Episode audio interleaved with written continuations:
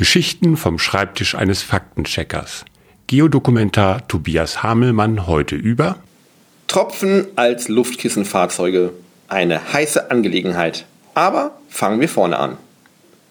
Sie kennen sicher den Leidenfrosteffekt. Doch ganz sicher, haben Sie schon gesehen. Wenn Sie auf Ihrer Herdplatte was gekocht haben und es fallen Wassertropfen drauf, dann tanzen die so komisch hin und her. Das ist er, der Leidenfrosteffekt beschrieben von Herrn Johann Gottlob Leidenfrost im 18. Jahrhundert. Was passiert dabei? Der Wassertropfen fällt auf die heiße Platte. An der Unterseite des Tropfens verdampft Wasser dank der Hitze. Der Tropfen schwebt auf einem Polster aus verdampftem Wasser, also auf Gas. So ein wenig wie ein Hovercraft-Fahrzeug. Da schwebt das Fahrzeug auf einem Luftkissen. Und dann schwirren die Tropfen wild durch die Gegend. Aber warum? Das war bisher noch nicht so klar. Die könnten es sich ja auch einfach auf ihrem Gaskissen gemütlich machen und stillstehen. Wissenschaftler haben den Effekt jetzt genauer untersucht.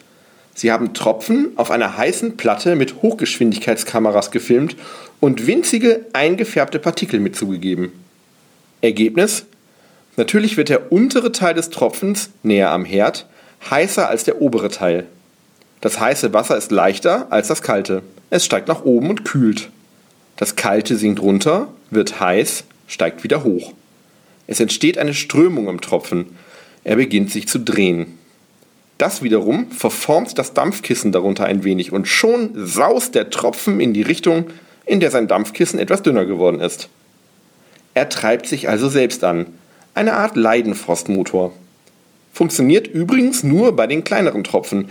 Bei größeren wird das komplizierter mehrere Strömungen, keine klare angetriebene Bewegung mehr. Wenn man sie anpustet, zischen die aber trotzdem durch die Gegend. Viel Spaß beim nächsten Wasserkochen. Jeden Dienstag und Freitag erzählt Herr Faktencheck eine neue Geschichte.